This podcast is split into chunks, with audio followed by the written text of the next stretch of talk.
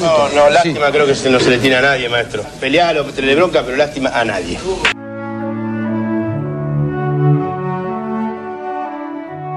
Lástima a nadie, maestro. Literatura, historia y política de la pelota. Somos el fútbol como fenómeno cultural. Somos esquina, garrapiñada y tablón. Somos un grito de gol abrazando a un desconocido y el retorno semanal a la infancia. Somos la casilla de Fiorito y somos una pared paternal que le dice un amor no puedo olvidarte. Somos la radio en el hombro como un loro. Somos el fútbol como excusa para contar historias.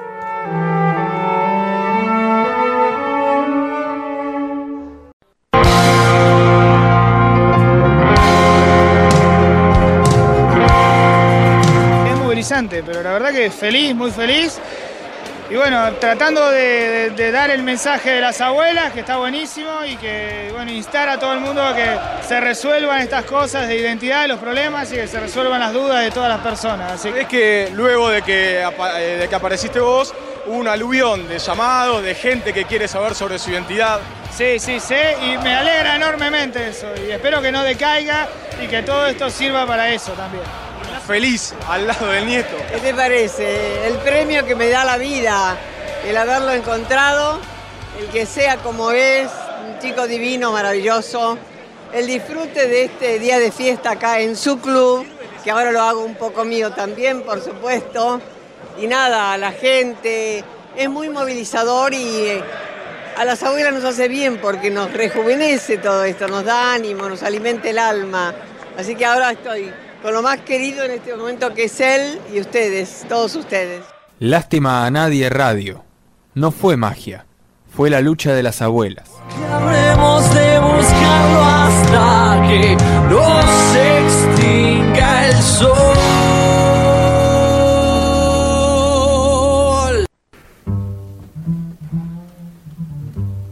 Estos últimos 10 días nos encontramos con el retiro de dos de los mejores, probablemente los dos mejores volantes centrales de los últimos 20 años del fútbol argentino. Hablamos de Fernando Gago y de Javier Mascherano. Y para hablar un poquito del tema y de otras cuestiones también, eh, tenemos conectado a Claudio Cabrera. Claudio, ¿cómo andás? ¿Me escuchás bien? Sí, perfecto. Buenas noches, ¿cómo les va? Bien, ¿vos todo tranquilo? Sí, todo muy tranquilo, por suerte sí. Claudio, jugaste en Boca, jugaste en Vélez, jugaste en River, jugaste en Huracán, jugaste en Argentino Junior y eras volante central. Si sacamos un poco a Boca, aunque también con Gago y con Vanega lo podemos incluir, pero más que nada Vélez, River, Huracán, Argentino Junior, y hablamos de volante central, eh, creo que queda bastante claro cómo jugabas, ¿no? Eh, Bueno, el hecho de que haya transitado todos esos clubes no, no creo que tenga relación directa con, con lo que fui como jugador. Si tengo que hablar de, de dónde jugué realmente, eh, tengo que poner en primer lugar a, Huracán y Vélez. Después mi paso, y después ya mi carrera tiene un antes y un después. Por supuesto que mis comienzos en River era muy jovencito y, y no estaba a la altura de semejante monstruo, que después quizás con el paso de los años no tantos, pero ya en mis 20 años me consolidé en Huracán y en River debuté con 18, no estaba preparado. En Boca prácticamente no jugué y en Argentina lo disfruté muchísimo, mi estadía, como también disfruté mi semestre en Almagro. Viendo tu carrera y más que nada la, la cantidad de lesiones que tuviste a afrontar, me recordó bastante a- al relato de Hugo La Madrid sobre lo que le sucedió en su carrera con las lesiones. ¿Crees que hoy en día se cuida más a los jugadores que antes con el tema de las lesiones? Bueno, no, no estoy muy al tanto de los padecimientos de Hugo. El único común denominador que puedo tener con él o con Gago es que el- la- los problemas físicos dinamitaron nuestra carrera y de pronto aceleraron un proceso. Yo tuve una lesión que ni siquiera fue tan importante, se equivocaron, hicieron una mala praxis y de eso no hubo retorno. Fernando Gago se cortó los dos tendones de aquí, los dos ligamentos cruzados en distintos episodios, vaya a saber por qué sucedieron, y de Hugo desconozco, pero si también en su carrera fue acompañada por muchas lesiones, lo mío no fueron muchas lesiones, lamentablemente fue una mala praxis. El común denominador es que esas cuestiones de lesión, de mala praxis y de padecimientos conspiraron contra nuestra carrera. ¿Dónde estabas jugando cuando te lesionaste y cómo fue? Estaba en Vélez, en 22 de diciembre del 88, es una fecha grabada a fuego, no tengo registro de la fecha que falleció mi mamá, hace 10 años nada más, y fue frente a Estudiantes de La Plata a los 5 minutos de iniciar el partido en una jugada que está involucrado el Bocha Ponce y él se me tira de costado y me genera una ruptura del ligamento colateral. La lesión en sí, en esas, en esa época tenías que atravesar una calza de yeso, una cirugía exploratoria para ver el grado de lesión de ese ligamento, constatar si estaba roto en, en su totalidad, parcialmente roto, y en función de eso hacer la cirugía pertinente. Desestimaron esas, esos pasos y me hicieron una artroscopía que no necesitaba y me movieron la rótula del lugar y, ahí empezó el calvario. Así que yo estaba en la selección argentina, estaba ya hacía más de un año que estaba convocado, me iba bien, era feliz, y después, bueno, en el 89 me operaron tres veces, en el 90 tres veces, vuelvo a jugar a mediados del 90, a fines del 90, paso a Boca, me seguían operando en cada receso, en fin, una cadena de cirugías intentando ser este, aliviadoras, no imposible que fuesen reparadoras. Ningún cirujano de los que me han operado, que fueron varios y muchos muy buenos, ninguno me dijo que podía volver a poner la rótula en su lugar. De hecho, no, no, no estaba en los planes, no existía. Te llevo un poco a hablar un poco más de fútbol, algo un poco más grato para, para el recuerdo. Fuiste dirigido por Bilardo y por Menotti, ¿no? Sí, fui dirigido en selecciones juveniles por el Flaco Menotti y toda su, su, su staff de cuerpo técnico, Roberto Zaporiti, Casitano Rodríguez. Y después en, el, en la transición que vivió el fútbol argentino, de, de cambiar eh, directores nacionales, fui dirigido por Vilar y fui dirigido por Pachamé. Y viste que, no sé si estás al tanto que hace poquito salió un libro que relata lo que fue la disputa que abrió las aguas en el fútbol argentino entre ellos dos. ¿Qué nos podés contar que queda tanto de bueno para el fútbol de parte de los dos? ¿Y qué, te queda de, la visión del fútbol de, de ellos dos, de, de Bilardo y de Menotti? Las diferencias que ellos tuvieron eh, básicamente eran su filosofía futbolística. El fútbol es tan maravilloso que mientras sean recursos genuinos y que uno esté realmente convencido de lo que pregona, premia eh, cualquier sistema. Entonces acá los únicos dos campeonatos del mundo que ostenta la Argentina, uno lo dio Menotti y el otro lo dio Bilardo. Uno lo dio Menotti con Kempes, habiendo desafectado a Maradona, y el otro lo dio Bilardo con Maradona y un, un, un equipo que los complementó de manera excelente. Entonces, después te puede gustar un sistema o el otro, Menotti no hace persecuciones, a Bilardo le mataba, Menotti no jugaba con línea 3, Bilardo sí lo utilizaba.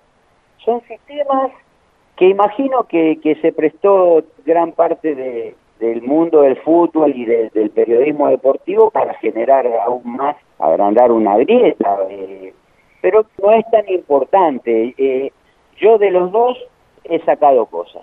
E, e, insisto con lo de poniendo por encima de ellos dos lo maravilloso que es el fútbol. Entonces, siempre, eh, mientras tengas la mente abierta y estés ávido de, de, de, aprender y de incorporar conocimientos, hasta el con el director técnico más limitado en sus conocimientos, hasta el más básico que solo tiene dos ideas y de ahí no se mueve, te pueden llegar a dejar algo. Y después tendrás aquellos que son un libro abierto, que son una Biblia eh, de, conocimiento y, también puede, no, no, no, no, puedes encajar o interpretar su, su idea, su filosofía y por ahí quedas afuera y, no te quedaron tantas cosas. Yo, eh, siempre quise aprender, siempre me interesó proponerme desafíos. A mí cuando me dejó libre Rier, le dije a mi papá, bueno, está bueno, porque ahora eh, hay que ver si sirvo o no. Entonces, detenerme en, en que uno jamás hice la lectura, uh, lo tuve a Menotti, ahora lo tengo a este, porque a mí me convocó Velardo, Pilardo, y a mí me convocó Menotti. Entonces, en la filosofía futbolística de ellos encajaba para los dos. Y Vilardo a mí nunca me dijo que pegue patada o la pateé para arriba. Por supuesto, si vos me decís qué línea futbolística me gusta más, me, me, me encolumno detrás de la del Chaco Menotti. Santiago Núñez te habla. Hola, Santiago. Yo te quería hacer un, un poco dos en una, a tono con lo que decía Juan en la presentación, digo, ya opinando sobre el fútbol de hoy en una posición que conoces y mucho. ¿Crees, por un lado, que Mascherano y Gago fueron los mejores volantes centrales de los últimos años? Y en segundo lugar, ¿crees que alguno de los volantes centrales que hoy están surgiendo, están haciendo sus primeras armas, tienen la- las posibilidades o los pergaminos para poder llegar al nivel que tuvieron esos dos volantes centrales del fútbol argentino que se retiraron la última semana? Mientras estés transitando el mundo del fútbol, mientras seas convocado, porque me tocaste dos nombres puntuales, dos referentes, dos tipos que han tenido trayectoria internacional, así como, yo me pongo de pie ante los dos profesionales, ¿eh? no tengo el gusto de conocer a ninguno de los dos. Si vos me decís, como, como me, volqué para una línea entre Menotti y Bilardo, y me, me- en, en- en la misma corriente entre Gago y Mascherano, yo mm, voy por la línea de Gago, por la, por la manera de entender el juego, por la manera de jugarlo, por la lectura que tiene. Mascherano hay que ponerse de pie. Otras características, un gran conocedor del juego, un tipo absolutamente táctico, que estaba en todos los detalles, pero la cuota de, de- de- fútbol, la cuota de generar algo distinto, bueno, no estaba dotado de esas condiciones. Entonces, que han sido dos jugadores que nadie les puede criticar de nada, porque la verdad que sostenerse en la elite del fútbol mundial por muchos años, Gago pasar por el Real Madrid, y lo eligió el Real Madrid, después si no pudo tener la continuidad, vaya a saber en qué momento lo agarró a él, transitó por otros equipos, y Ga- Mascherano ni hablar, los que están detrás de ellos, los que están haciendo su camino, justamente, vos, 20 años atrás, no sabías si, si Mascherano iba a hacer la carrera que... ¿Cuándo ibas- ¿Vos te ibas a imaginar que Mascherano iba a jugar cuatro mundiales? Bueno, nadie lo sabe. Mientras va transitando la vida y su carrera deportiva, irán cosechando logros, irán creciendo, se estancarán o no.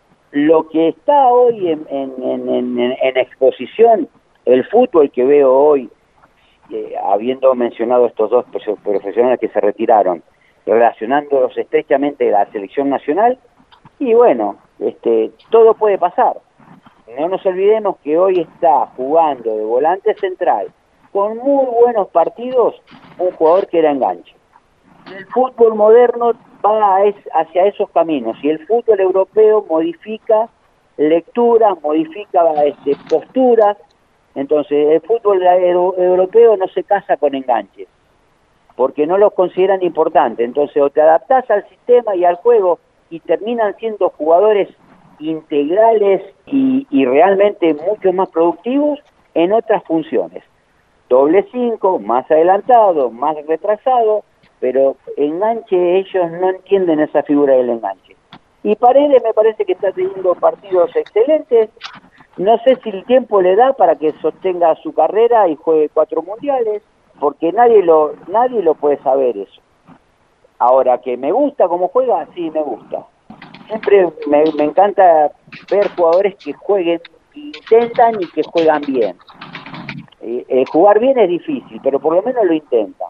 Y tratan bien la pelota, y son prolijos, y tienen buena técnica. Esos jugadores me encanta mirar. Hola, Chacho, ¿cómo te va? Martín te habla. Hola Martín. ¿Cómo estás? Eh, bueno, no quería eh, dejar pasar la, la ocasión para preguntarle a, un- a una referencia como vos, ¿qué le faltó a la Argentina en 2014 para, para traer la Copa?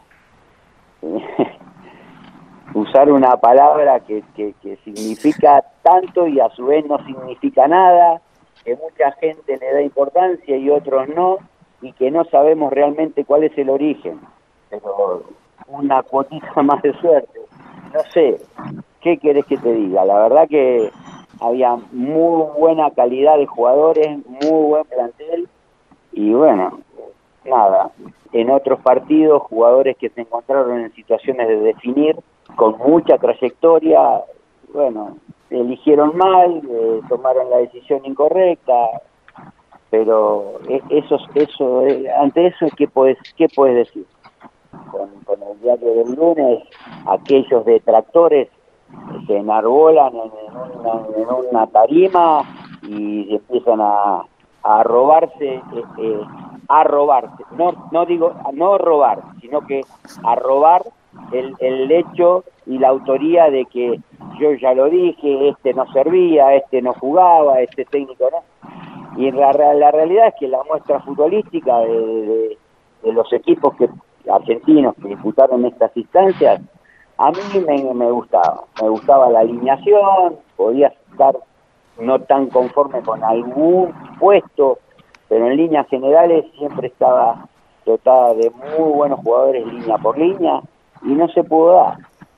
Entonces también eso te da lugar a que consideremos que Diego es lo más grande que tenemos. Y yo digo, Diego fue lo más grande que tuvimos, pero no es, este, o sea, tiene una vida útil todo. Eh, en la vida del jugador de fútbol y el tiempo del jugador de fútbol, su estadía en esta profesión tiene un, final. Y Diego, década del 80, fue el mejor jugador del mundo lejos. Pero bueno, Messi no es el mejor jugador del mundo porque Diego es el mejor jugador del mundo. Diego fue, como lo fue Pelé, como lo fue Di Stefano, y nosotros siempre estamos buscándole una cuestión extraña o complicada o polémica o amarillenta, cuando en realidad tres de los mejores jugadores que tuvo el mundo del fútbol fueron argentinos y estamos buscando quién de los tres fue mejor, pero no tengo la respuesta a qué le faltó a la Argentina. Por supuesto que fútbol no le faltaba. Puta suerte entonces. qué sé yo, no sé, no sé, ¿viste?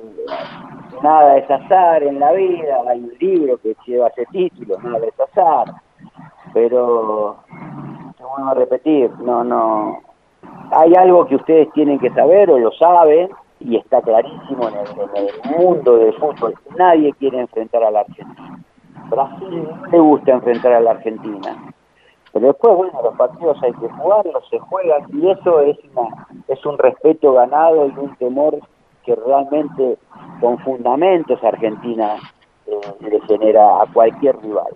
Nadie quería enfrentar a la Argentina nunca. Brasil nunca quiere enfrentar a la Argentina, y menos en un Mundial.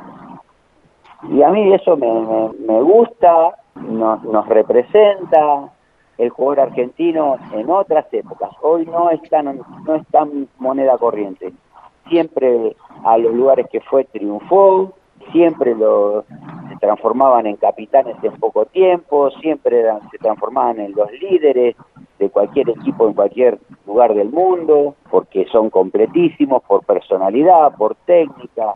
Hoy, bueno, varios años esta parte, el fútbol a través de, la- de las gestiones desde los clubes en su fútbol formativo se está perdiendo eso. Entonces, no sé, la, lo de la suerte, no sé. Yo sé que eh, esos, esos planteles, ese, ese plantel que de, de- de 2018 realmente me parece, y en el mundial anterior también había muy buen plantel.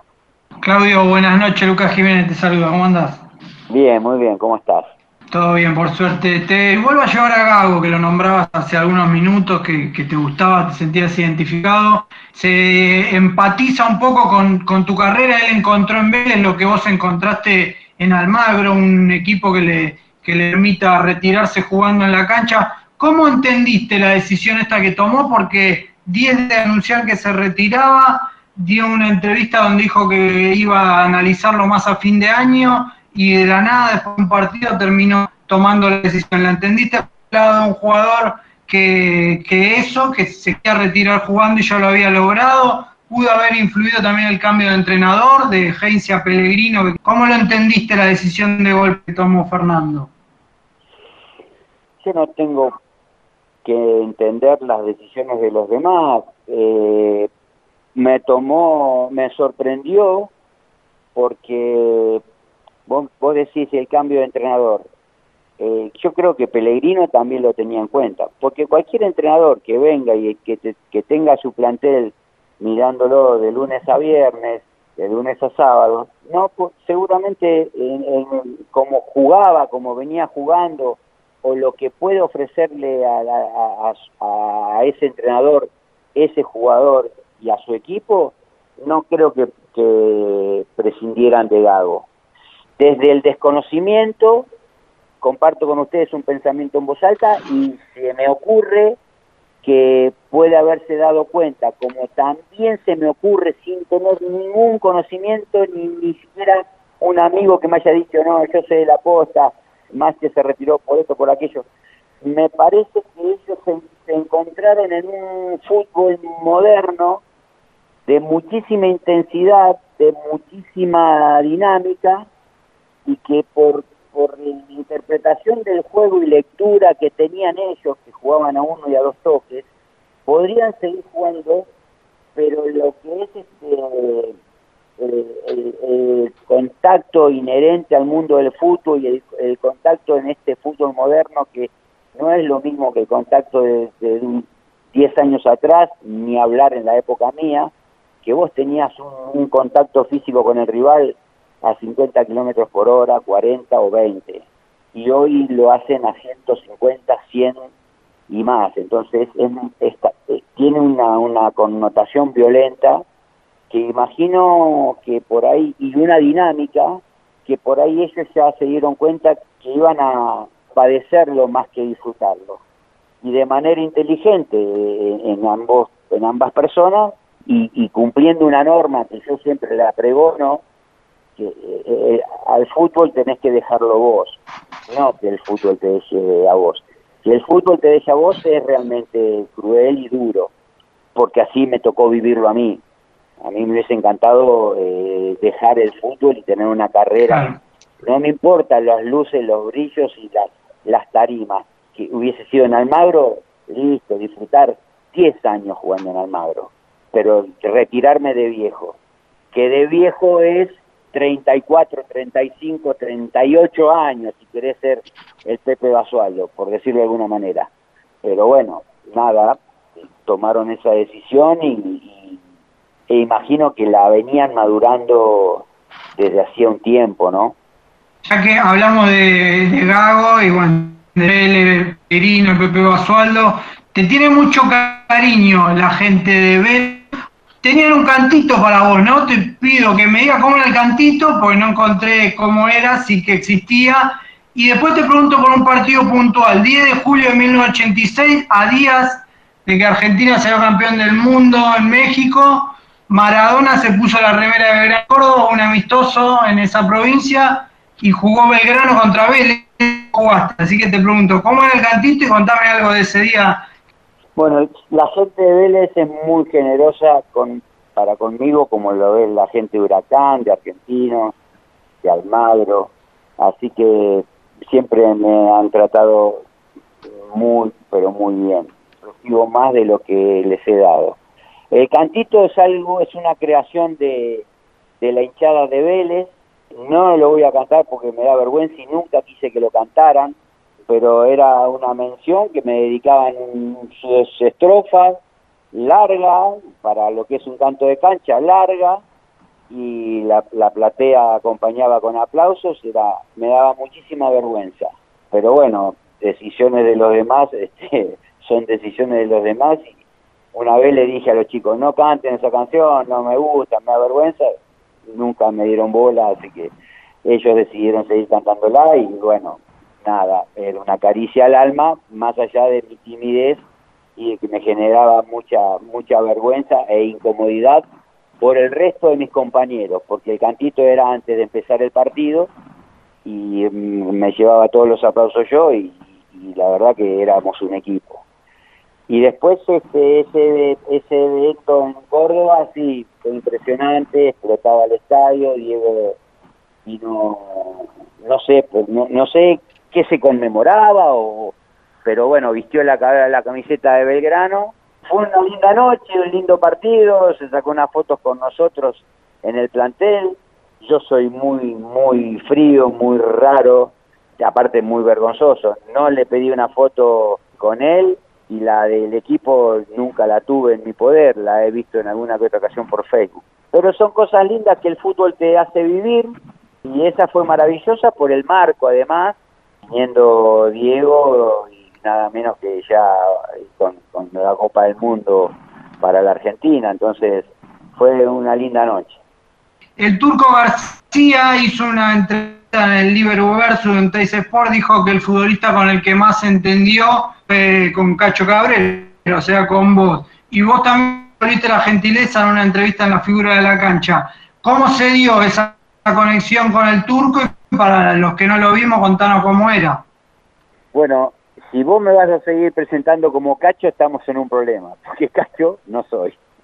Cacho, con el turco me liga, me, une una linda amistad que nació ya en selecciones juveniles. Él estaba en Huracán y yo en River, pero pegamos onda.